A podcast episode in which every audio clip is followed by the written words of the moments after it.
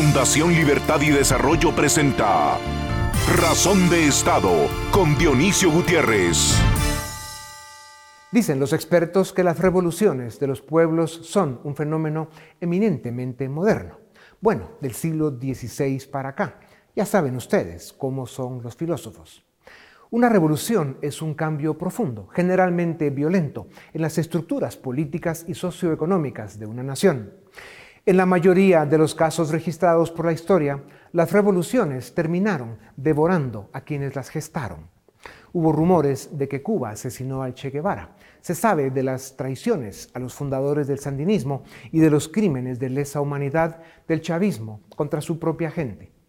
En la América Latina de nuestro tiempo, las revoluciones más conocidas son la cubana, la sandinista, y el socialismo del siglo XXI. Las tres tienen el mismo origen totalitario, aunque fueron cambiando la máscara y la excusa según el momento y las circunstancias. Las tres han causado pobreza, muerte y desolación en casi una docena de países. Las tres han significado pérdida de libertades. Es cierto que estas tres revoluciones contemporáneas votaron dos dictaduras conservadoras que eran eso, dictaduras, con todos los ingredientes, y un sistema que había llegado a niveles de cinismo y corrupción sin límite alguno. El problema es que aquellos países salieron de un drama para caer en otro peor. Estas tragedias para la humanidad han ocurrido cuando la política no es capaz de aliviar ni resolver los problemas sociales y económicos, cuando la política se vuelve enemiga de la democracia republicana y la erosiona. Estas tragedias suceden cuando la política llega a ser motivo de desesperanza, cuando los pueblos ven perdido su futuro. Es ahí cuando las revoluciones son una opción, aunque sean un fracaso. Con el paso de los años, las revoluciones en América Latina las llevaron a llenarse de republiquetas gobernadas por pistoleros que usan máscaras de izquierda o de derecha, pero que de una o de otra manera someten a los pueblos y los mantienen atrapados en su condición de ciudadanos pasivos de países pobres y subdesarrollados. Hay un referente de que el mundo también ha conocido revoluciones liberales que fueron el inicio de la construcción de grandes naciones. El caso moderno mejor conocido es la Revolución Americana en 1776, de donde nació la nación más poderosa del planeta. Por supuesto, esta fue una excepción. Hemos caído en la trampa ideológica que nos encierra en las etiquetas de la izquierda o la derecha, cuando lo que el mundo necesita es políticos de derecho, que respetan de forma ejemplar la ley, la dignidad del ser humano y por sobre todo su libertad individual.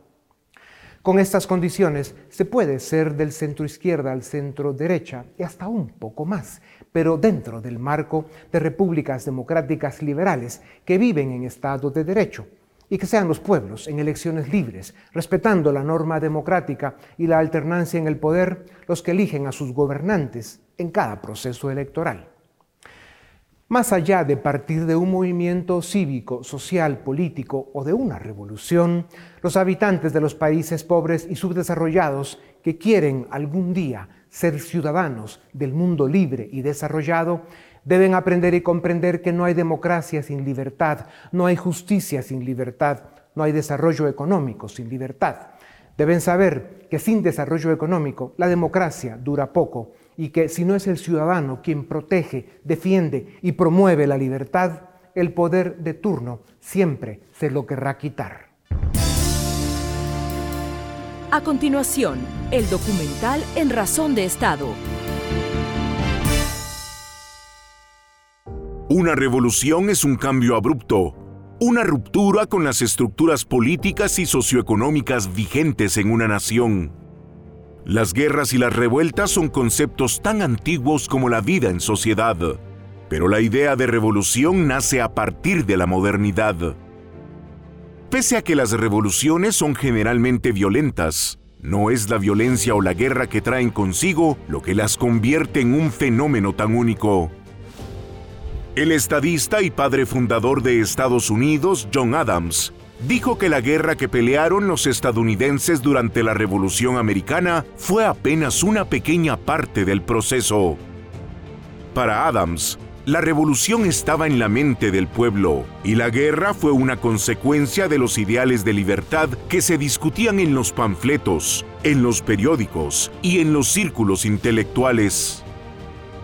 La Revolución Americana fue un experimento que dio al mundo el ejemplo de una democracia republicana, de una nación donde la búsqueda de la felicidad y la libertad eran posibles. Este episodio se convirtió en la inspiración de los intelectuales latinoamericanos que soñaron con la independencia de sus pueblos.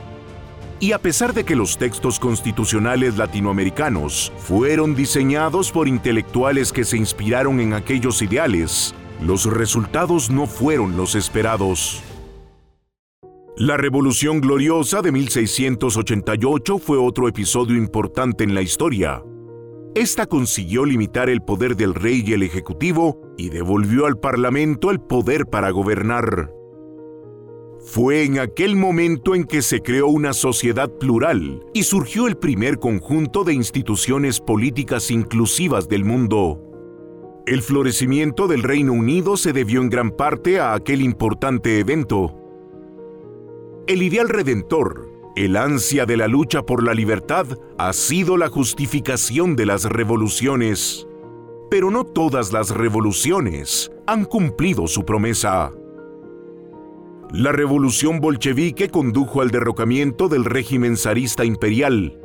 Aunque prometía libertad, trajo la instalación de una nueva monarquía plebeya y absolutista instaló un régimen de terror y solo durante el estalinismo murieron ejecutadas o de hambre más de 20 millones de personas.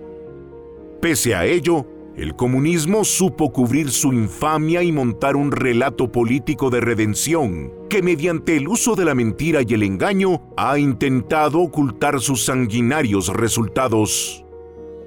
Desde entonces, la izquierda se ha apropiado de la idea revolucionaria en los 50, los cubanos lograron derrocar al dictador Fulgencio Batista, pero en vez de construir una democracia liberal, Fidel Castro impuso la dictadura más longeva del hemisferio occidental.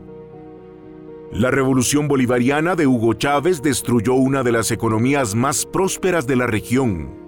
Correa y Morales les hicieron un daño institucional irreparable a sus respectivos países.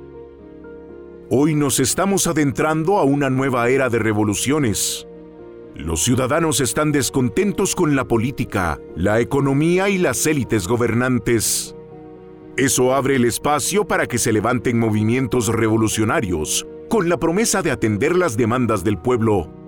Sin embargo, se deben rechazar aquellos discursos radicales que prometen el cielo en la tierra que terminan finalmente implantando dictaduras brutales como nos demuestra la historia.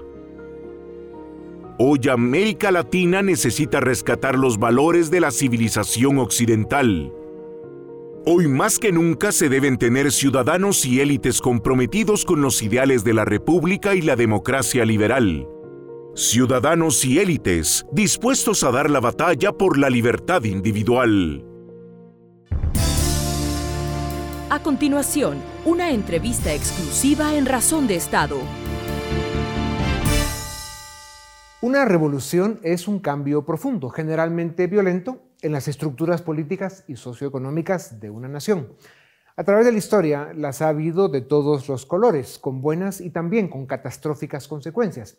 El mundo ha visto revoluciones liberales y totalitarias, moderadas y radicales desde Europa, pasando por Estados Unidos, América Latina y África.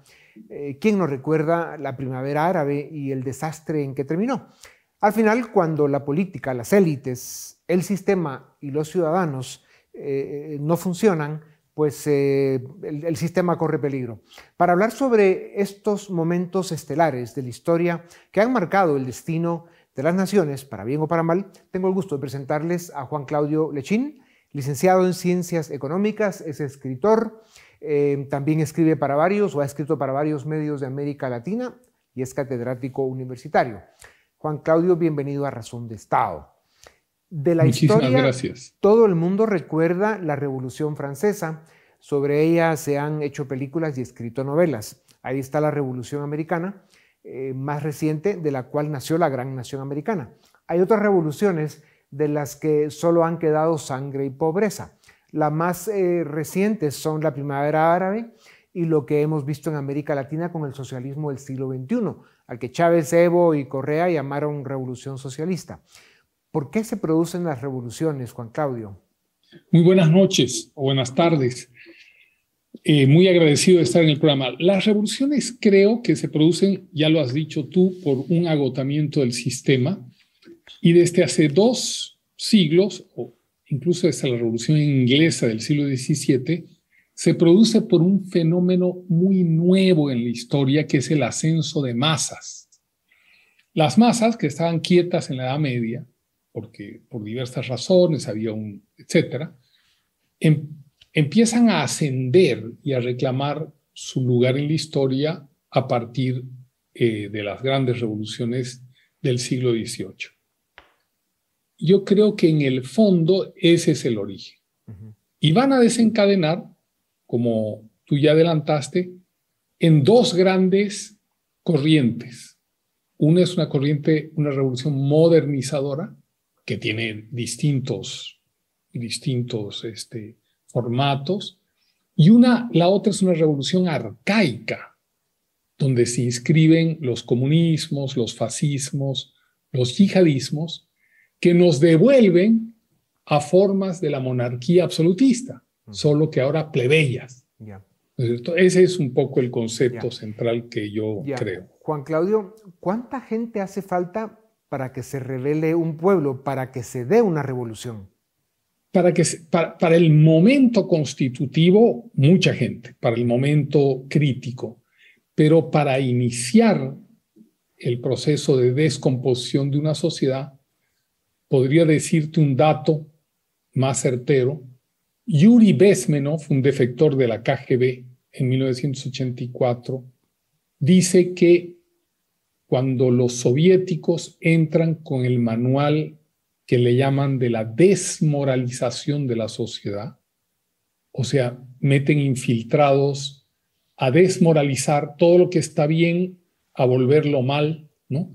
Si hay democracia, decir que es una democracia injusta, si hay religión, decir que es una religión oprobiosa, si hay dinámica de mercado, a decir que son ricos, insensibles, van a tardar 21 años para desde ese comienzo poder eh, radicalizar eh, y lograr una revolución. Alguna vez escuché que cuando el 3% de un pueblo sale a las calles, caen los gobiernos. Se da una revolución que puede tener pues, diferentes colores y sabores. ¿Has oído ese número? Eh, la verdad que no. Ya. pero no es un número descocado, ¿no? Si ponemos las revoluciones que conocemos, yo conozco bien la boliviana de 1952, habrían en esa época 5 millones, que salieran este, 100, 150 mil gente. Claro, eso es mucha gente. Creo que mucha gente, Juan Claudio, ¿ves circunstancias y espacio para que volvamos a ver revoluciones liberales, democráticas en el siglo XXI que restituyan espacios y derechos que se han perdido o se están perdiendo? Yo creo que hace falta algo previo y es tener eh, un relato de liberalismo, un relato político, no económico. El económico lo conocemos, es racional. Lo que nos falta es el relato político, el emocional, el que reivindica la historia y el que va a redimir a un pueblo, que tiene un componente también religioso, ¿verdad? Todos los relatos políticos revolucionarios tienen una promesa de una, de una redención para el pueblo. Y fíjate que el único que cumple con esa redención es la revolución liberal, porque es la única que le da al pueblo este, mejores días. Juan Claudio, se piensa que las revoluciones son patrimonio exclusivo de la izquierda, pero eso es falso. Karl Marx, el comunista, se apoderó de la idea de revolución y la planteó como una eh, misión fundamental e inevitable para el cambio social. La revolución de Bolchevique fue uno de los eventos que marcó el siglo XX y que marcó el, auge del marxismo. Em, ¿Cuál fue el impacto de aquella revolución para el mundo? Fue, fue tremendo porque fue la instalación de una nueva monarquía plebeya eh, absolutista, canalla, infame, pero que tuvo la gran virtud de vender su, de encubrir su infamia con eh, categorías religiosas, como eh, un santo redentor que viene a ser un Mesías del pueblo oprimido, o sea, un relato, en el fondo, una barbaridad, un horror histórico, es encubierto por un relato político extraordinariamente bien planteado y seguido a través de muchos años para, eh, para, para hacer esa barbaridad que fue la Revolución Rusa. Las revoluciones también llegaron a América Latina. A mediados del siglo XX vimos la llegada de Fidel Castro al poder en Cuba. Aquel evento marcó también nuestro continente y hasta hoy eh, sigue siendo un factor de desestabilización política. ¿Por qué no hay una nueva revolución en Cuba, esta vez liberal y democrática? El pueblo cubano la desea. ¿Qué crees que lo evita? Yo creo que otra vez no tenemos, los liberales, no hemos elaborado una ideología, no hemos hecho catecismos del liberalismo que le den al pueblo una razón poderosa para ir a pelear, porque es, es una lucha que no es una lucha pacífica ni democrática. Le hemos llevado esperando el desgaste de estas monarquías plebeyas pero han demostrado, Fidel Castro por lo menos, y, en realidad ya muerto, sigue demostrando el modelo castrista que es, tiene 60 años eh, y 63 años y sigue eh, entronizada. Esta vez porque tiene unas alianzas estratégicas globales muy fuertes.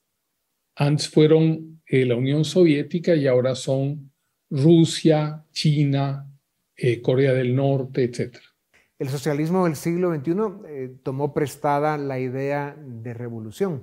Hugo Chávez, siguiendo eh, los ejemplos de Fidel Castro, habló de la revolución bolivariana. Evo Morales de la revolución dentro de la revolución. ¿Qué fueron? ¿Qué son exactamente estos gobiernos? ¿De qué otra manera se les puede calificar? ¿Son simples etiquetas de propaganda para tomar el poder? Eh, yo no creo, yo creo que Fidel Castro ya eh, cuando lo abandona la Unión Soviética, él deja el relato guerrerista para meterse en un relato mucho más eficaz, que es el del fascismo electoral. De tal manera que se da cuenta que van a ceder más las sociedades latinoamericanas por las buenas de lo que habían no cedido por las malas.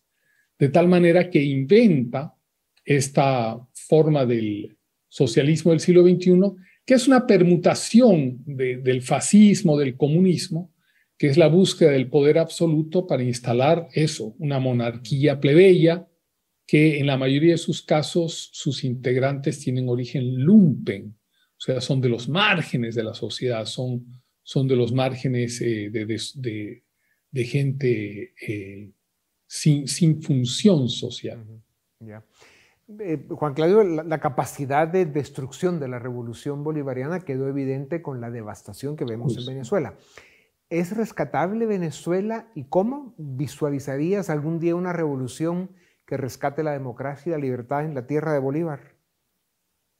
Eh, yo creo que Venezuela siempre será rescatable, es un país demasiado rico, tiene una gente eh, muy bien formada a través del tiempo y que igual que los cubanos no abandonan los venezolanos en el exilio, los venezolanos, los seis millones de desplazados, no abandonan su acento, sus costumbres y su añoranza. De tal manera que una revolución que, que llegue a Venezuela y deshaga a esta maldad que se ha instalado, porque en el fondo son unos regímenes de una infamia excesiva, donde engañan al pueblo para llegar, una vez en el poder, vapulean al pueblo, lo hambrean, lo dejan sin luz, lo dejan sin agua. Yo, yo, yo tengo la certeza, he vivido muchos años en Venezuela, he, sido venezolano de joven, he vivido más de 10 años. Hombre. Tengo la certeza de que Venezuela se va a recuperar, pero hay que sacar, lo importante es sacar a este régimen. Claro el péndulo debiera de funcionar también para el otro lado, ¿no? En América Latina, en, los tiempos que esto sucedió, pues de Batista a Castro, de Somoza al sandinismo, de la corrupción que había en Venezuela pre-Chávez y del desorden político, pues eh, digamos esa revolución, como la llamó Chávez, se logró. Eh, claro, ¿qué piensas de esto del efecto del péndulo, de cómo esos vaivenes que han, sido siempre extremos, pues sí han cambiado la dinámica y la historia de los países? Lo que pasa es que ellos han tenido un aliado estratégico. No es lo mismo María Corina Machado peleando en Venezuela o un dirigente boliviano que tener de aliado a Rusia, a China, a Cuba, una cultura política feroz muy pulida la de los cubanos para infiltrar, engañar, este, dirigir, descomponer los procesos. De tal manera que ellos, nosotros liberales estamos solos, Estados Unidos ya no nos apoya. Eh, quizá los republicanos, pero definitivamente los demócratas, no solamente no nos apoyan, sino que en muchas ocasiones en América Latina han hecho lo posible para el desbarrancamiento del continente. La idea de revoluciones encuentra menos calado en la sociedad moderna. Ya empezaba a lograr un poco lo del tema, no estamos muy solos los liberales. La primavera árabe es un buen ejemplo. El autor iraní-americano Asef Bayat dijo que, las, que les sorprendió la velocidad, amplitud e intensidad de las movilizaciones, pero también la falta de ideas, coordinación y liderazgos unificadores e intelectuales Brevemente, Juan Claudio, ¿qué sucedió allá? Mira, eh, no, no soy un experto en, eh, pero cuando escribí un artículo hace muchos años, yo me percaté de que era una ideología eh, populista, pero atrás estaban los hermanos musulmanes, de tal manera que una vez que triunfaron, gracias a la nueva tecnología, a la descomposición de Egipto, rápidamente los hermanos musulmanes tomaron la lid. Claro, y, vemos las consecuencias, ¿no? Aquello sigue siendo un caos eh, fuera de control. Juan Claudio, en la actualidad los canales de información han cambiado mucho y muy rápido. El auge de las redes sociales ha hecho que eh, no nos informemos en medios tradicionales, sino más bien de estas fuentes que refuerzan nuestros sesgos, las redes, ¿no? las famosísimas redes que crean estas burbujas, que cada burbuja tiene eh, sus propios datos y que eso dificulta enormemente que uno se puedan comunicar con otros. ¿no? O sea, ponerse de acuerdo en algo con datos distintos es muy difícil. A eso debemos agregar la desinformación y la manipulación premeditada. Todas estas campañas de manipulación que han llegado a extremos de, manipular elecciones eh, recientemente, como ya hemos visto. ¿Dificulta o hasta impide esto la articulación de movimientos sociales?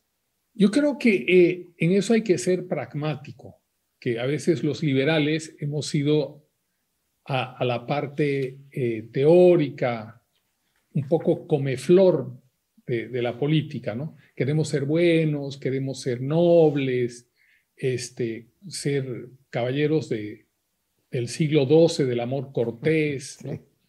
Eh, en realidad lo que hay que hacer con las reglas, redes sociales, y creo que en eso la pedagogía de los comunistas es muy buena, hay que usar las, reglas, las redes sociales a nuestro favor, para crear nuestra narrativa, para insistir en nuestra narrativa, para generar ya no publicidad, sino propaganda, o sea, ideas sensibles, no solamente ideas racionales.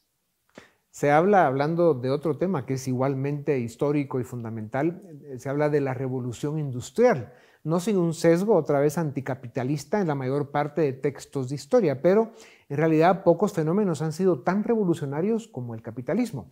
Hasta el auge del capitalismo, lo más importante era el control de la fuerza física y militar.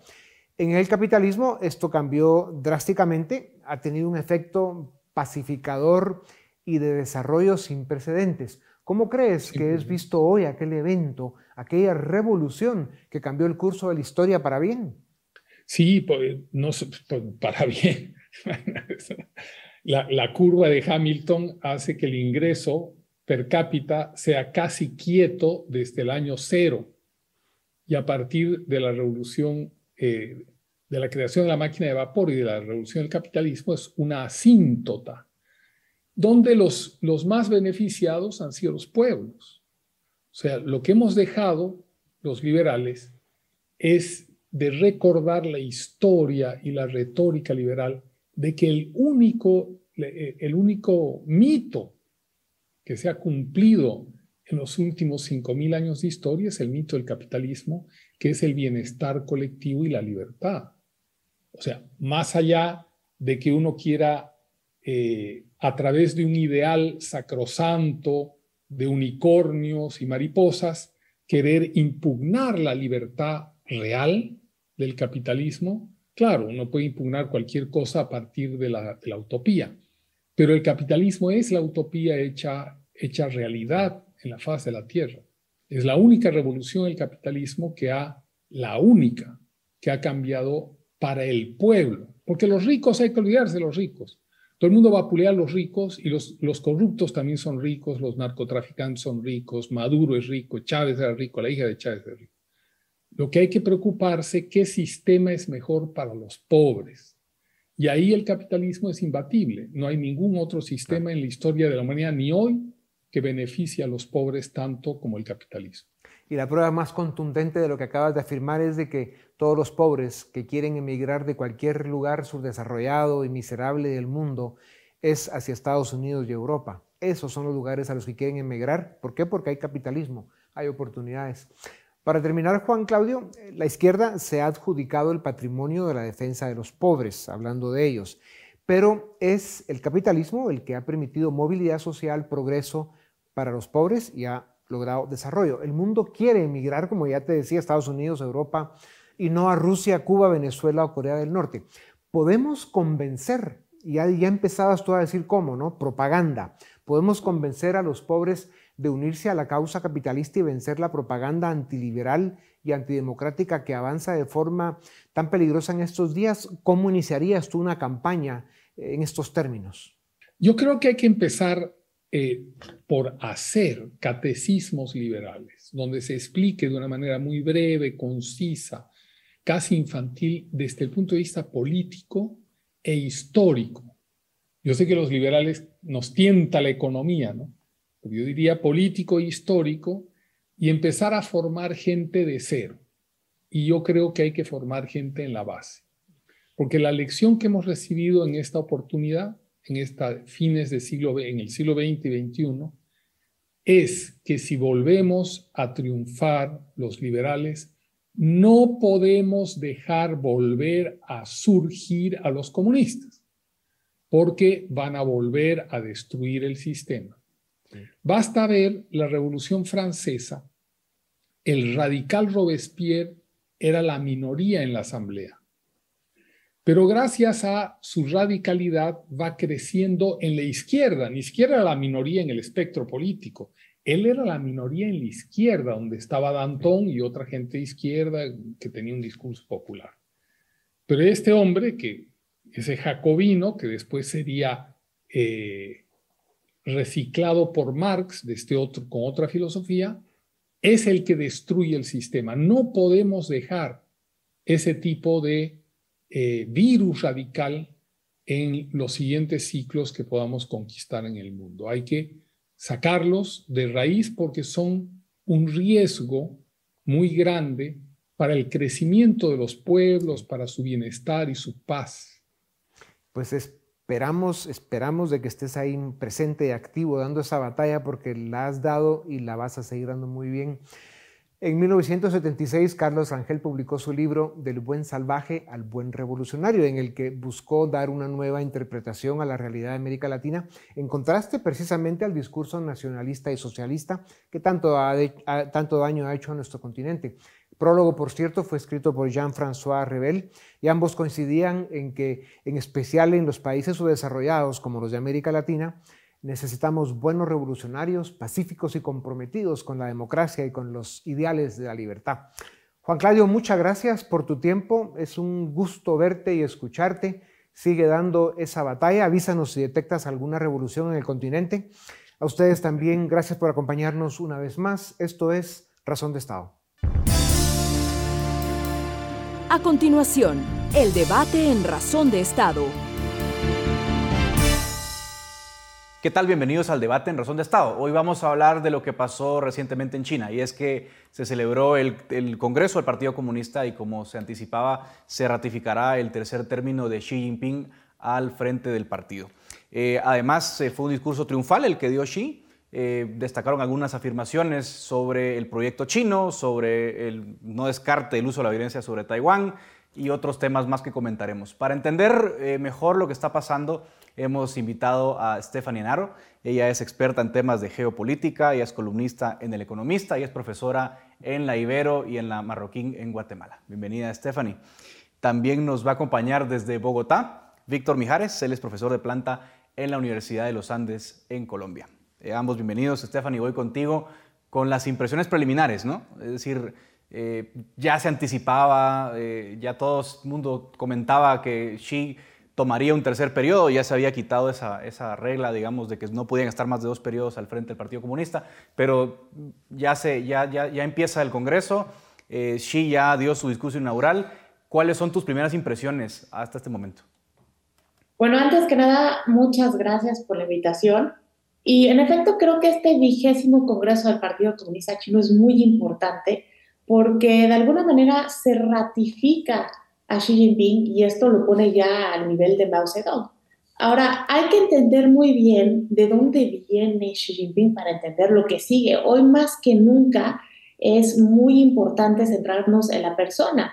Xi Jinping es hijo de Xi Shongchun, que fue uno de los mayores oficiales en Guangdong, y él estuvo en favor de la apertura económica y de las reformas eh, que se hicieron en ese entonces, pero Xi Jinping salió contrario a su padre y en lugar de reformas, él quiere restaurar el papel del Partido Comunista en la vida de la sociedad y en el mundo, y justamente ese es el mensaje que sale de este Congreso cuando habla de una China restaurada, cuando habla de la nueva posición que China tiene que tener en el mundo y sobre todo cuando dice que ya no van a ser un país con dos sistemas, que van a ser un país con un sistema, porque Taiwán es parte de China y lo quiere recuperar. Me parece que ese es el manotazo que Xi Jinping necesita dar para ganar legitimidad en un momento en donde la economía pues no va tan bien a nivel mundial y esto hace que en China tampoco vaya, claro, le está yendo mejor que a muchos países, pero para los estándares que traían, no están tan bien. Y también es importante ver que esto confirma el reset que hay en la relación con Estados Unidos, porque cuando llega Biden al poder, el reset no fue del lado de los estadounidenses, el reset fue del lado de los chinos, que ya se ven como iguales a los Estados Unidos en términos de potencia.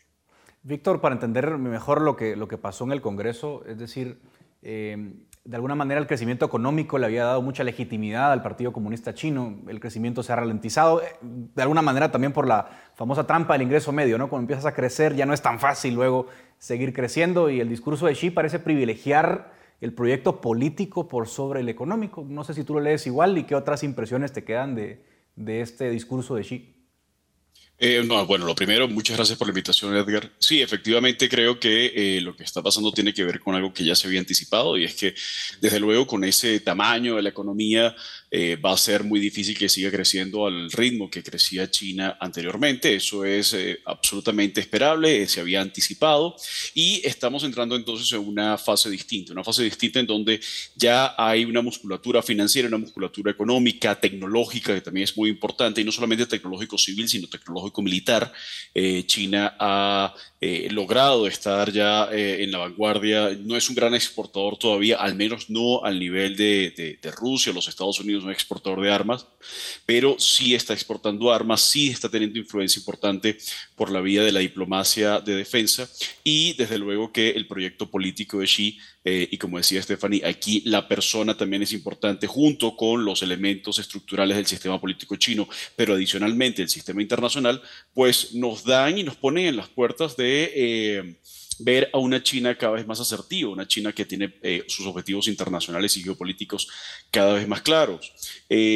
Ha desaparecido, por ejemplo, del discurso ha desaparecido esta idea del auge pacífico, ¿no? Eso no quiere decir que China necesariamente se vaya a ser agresiva de buenas a primeras, pero que haya desaparecido eso, que se está hablando abiertamente de, de que Taiwán es parte de una sola China, que se esté, digamos, con este nivel tan alto de gasto militar, que se haya experimentado con tecnología militar tan, tan, tan de punta y en donde tengamos entonces un líder que rompe las reglas digamos, de esa, de, de esa reelección dentro de lo que es, por supuesto, un sistema de partido único, pero que es deliberante internamente, pues nos pone en una posición en donde pareciera que Xi está interpretando, Xi y su entorno están interpretando que el sistema internacional es cada vez más agresivo, que estamos en una situación de muchísima inestabilidad, este Congreso se da en el, en el marco de la guerra en Ucrania, se da en el marco de las tensiones con los Estados Unidos y se da en el marco, por supuesto, de las tensiones con Taiwán y pareciera que está preparando a China para eh, un futuro no muy lejano, un futuro inmediato, en donde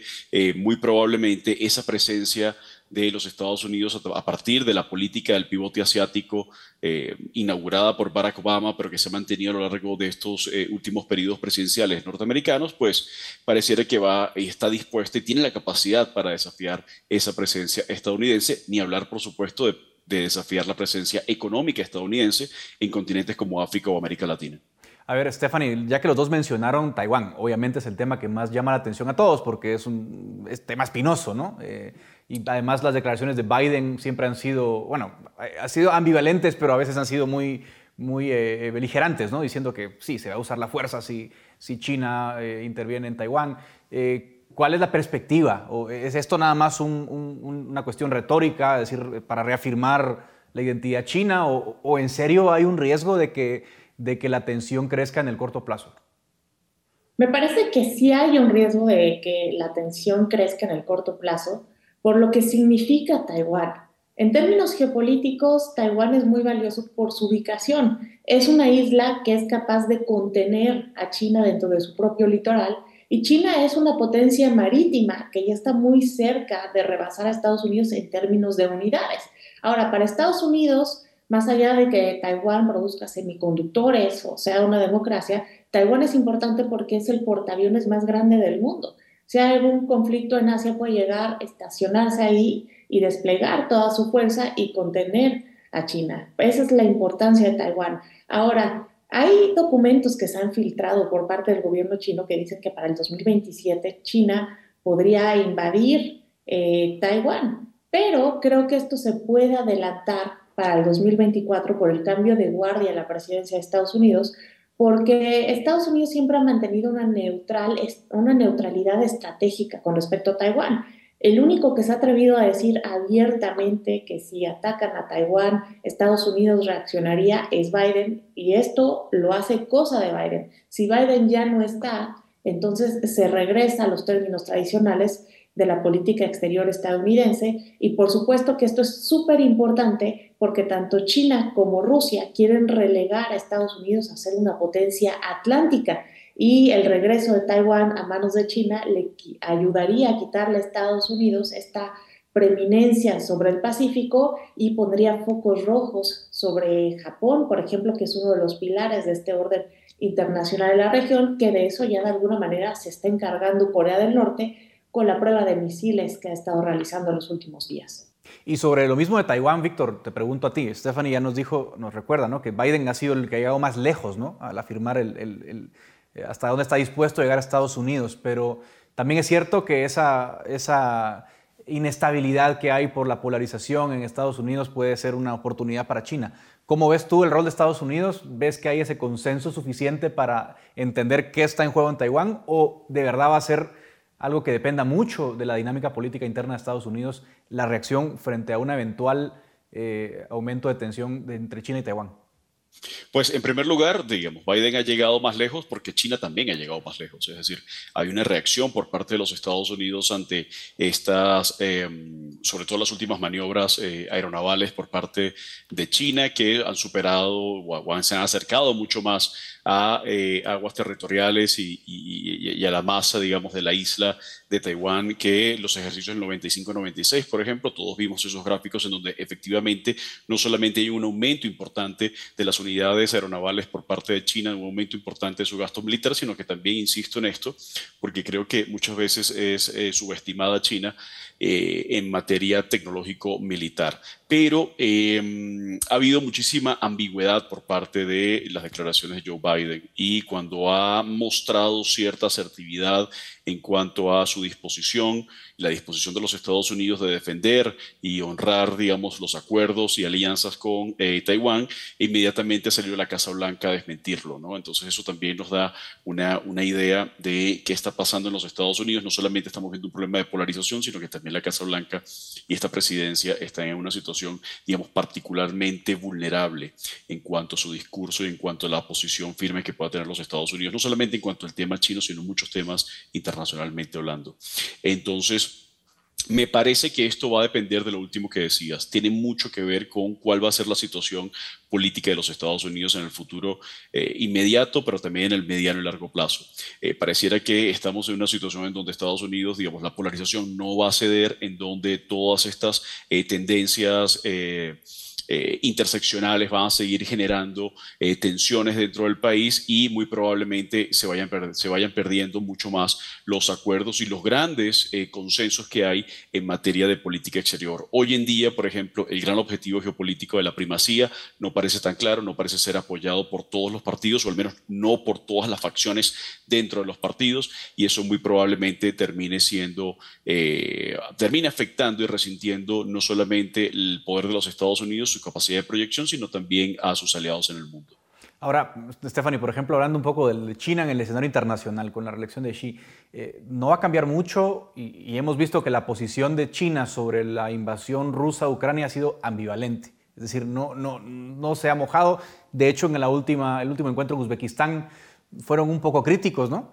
Eh, digamos, ¿cómo están también los aliados de China en este contexto? Porque Estados Unidos está claramente en una posición, Europa occidental por lo menos en otra. Es decir, también China hacia dónde, hacia dónde mira cuando ve que Rusia, que es un aliado, digamos, natural, eh, lo pone en una situación comprometida, por decirlo menos. Bueno, sí, yo te respondería sí y no con respecto a que han sido un tanto precavidos, porque pueden decir muchas cosas, pero los hechos han apoyado mucho a Rusia.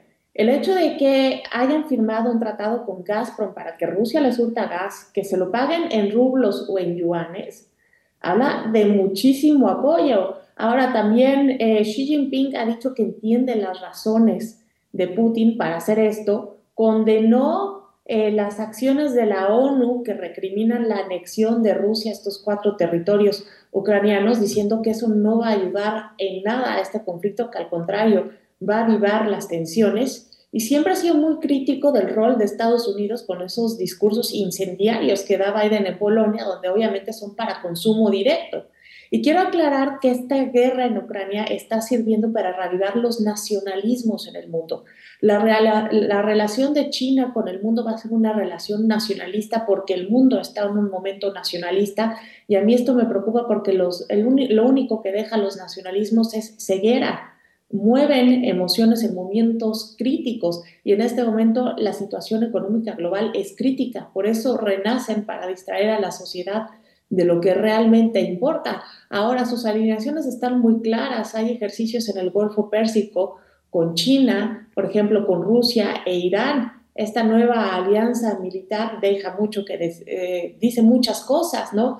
También esta alianza de Rusia con México en términos de tecnología espacial, pues quiere decir que esta guerra está yendo más allá de las fronteras eh, de Europa. Y también, ¿por qué no?, que le está ganando liderazgo del continente americano a Estados Unidos, porque la cumbre de las Américas de Biden para mí fue un fracaso, mientras que esta reunión de China con los países de la CEPAL fue un éxito, no puso condiciones y hay que notar que, China ya, ya comercia más con la mitad sur del continente americano que los Estados Unidos mismos. Para ir terminando, Víctor, eh, a eso quiero llegar un poco. ¿Cuál es la situación actual de China en relación, con relación a América Latina y cómo ves que vaya a cambiar o no vaya a cambiar con, con este tercer mandato de Xi? Pues eh, la relación con América Latina depende no solamente de China, sino también de la propia América Latina. En el caso de América Latina, pues hay distintas posiciones con respecto a eh, cuál va a ser la relación con los Estados Unidos, qué tipo de relación va a existir dentro de la región y si, vamos a volver a, experimentos regionalistas como los que se vieron, yo diría, digamos, entre la primera y segunda década del siglo XXI. Pero en el caso, para, particular y concreto de China, pues hay una, unas capacidades muy importantes que tienen que ver con lo que ya se mencionaba en materia de comercio, que tiene que ver con eh, proyectos eh, tecnológicos no solamente con México, sino también con Argentina, por ejemplo, eh, y los cambios de gobierno. Hay una relación muy intensa, por ejemplo, con el gobierno de Bolsonaro. Probablemente ese gobierno cambie y vuelva a Lula, con lo cual podría haber un relanzamiento de los BRICS. No sé en qué condiciones, ya, ya China parece demasiado lejos del resto de sus competidores, es decir, China e India, por el otro lado Rusia, que eh, yo no estoy tan seguro de que Rusia y China sean aliados naturales, creo que todo lo contrario, que son enemigos naturales, pero que tienen una alianza y que tienen una relación, digamos, de conveniencia en este momento, y en donde eh, por, probablemente China pueda incluso convertir a Rusia en un estado vasallo o, o, esté pensando en algo como esto, pero muy particularmente en el caso de América Latina, eh, América Latina ha querido jugar un poco ese rol o, o jugar la carta de la, equidistancia estratégica. Estratégica, yo creo que eso hasta los momentos le puede funcionar, pero en un momento en el cual eh, se decante China en algún momento por usar la fuerza en Taiwán, por desafiar militarmente, naval y, e, y aeronavalmente a los Estados Unidos en, el propio, en su propia región, en, el, Asia Pacífico, en el Indo-Pacífico, pues eh, va a ser muy difícil mantener esa, neutralidad. Eh, los países latinoamericanos están un poco acostumbrados, digamos, a la, a la comodidad estratégica o geoestratégica de su distancia con respecto a asuntos eurasiáticos, pero cada vez esos asuntos eurasiáticos están más cerca de nosotros y los vínculos políticos son también muy estrechos, con lo cual yo creo que esa equidistancia estratégica no va a durar mucho. Muy interesante. Bueno, hasta aquí por razones de tiempo. Le agradezco muchísimo a Estefan Inaro desde Ciudad de México y a Víctor Mijares desde Bogotá por ayudarnos a entender mejor lo que significa este tercer periodo de Xi y lo que pasa en el Congreso del Partido Comunista en China. Hasta acá el debate en Razón de Estado. Razón de Estado con Dionisio Gutiérrez es una producción de Fundación Libertad y Desarrollo.